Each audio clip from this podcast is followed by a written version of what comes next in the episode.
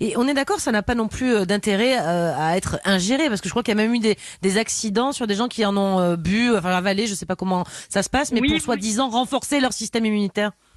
Oui, tout à fait. Alors là, euh, c'est ce que les, les, les centres antipoison ont pu voir aussi, c'est-à-dire qu'on a eu des, des, des personnes qui euh, ont essayé de préparer des décoctions d'huiles essentielles pour euh, prévenir l'infection au Covid, pour renforcer leur système immunitaire.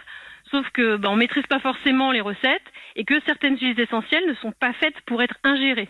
Donc là aussi, c'est vraiment une euh, très mauvaise utilisation des huiles essentielles. Et donc, s'il y a des questions à poser, il faut ne, ne pas hésiter à aller voir son pharmacien, qui lui a des connaissances sur les huiles essentielles et qui pourra vous aider. Hum, bien sûr. Et on rappelle que quand on utilise ces produits, c'est bien sûr pas du tout interdit, hein, évidemment, mais on pense notamment à bien aérer son appartement, hein, par exemple. Ça, c'est c'est très important. Très important, surtout en cette Ouais. période de confinement.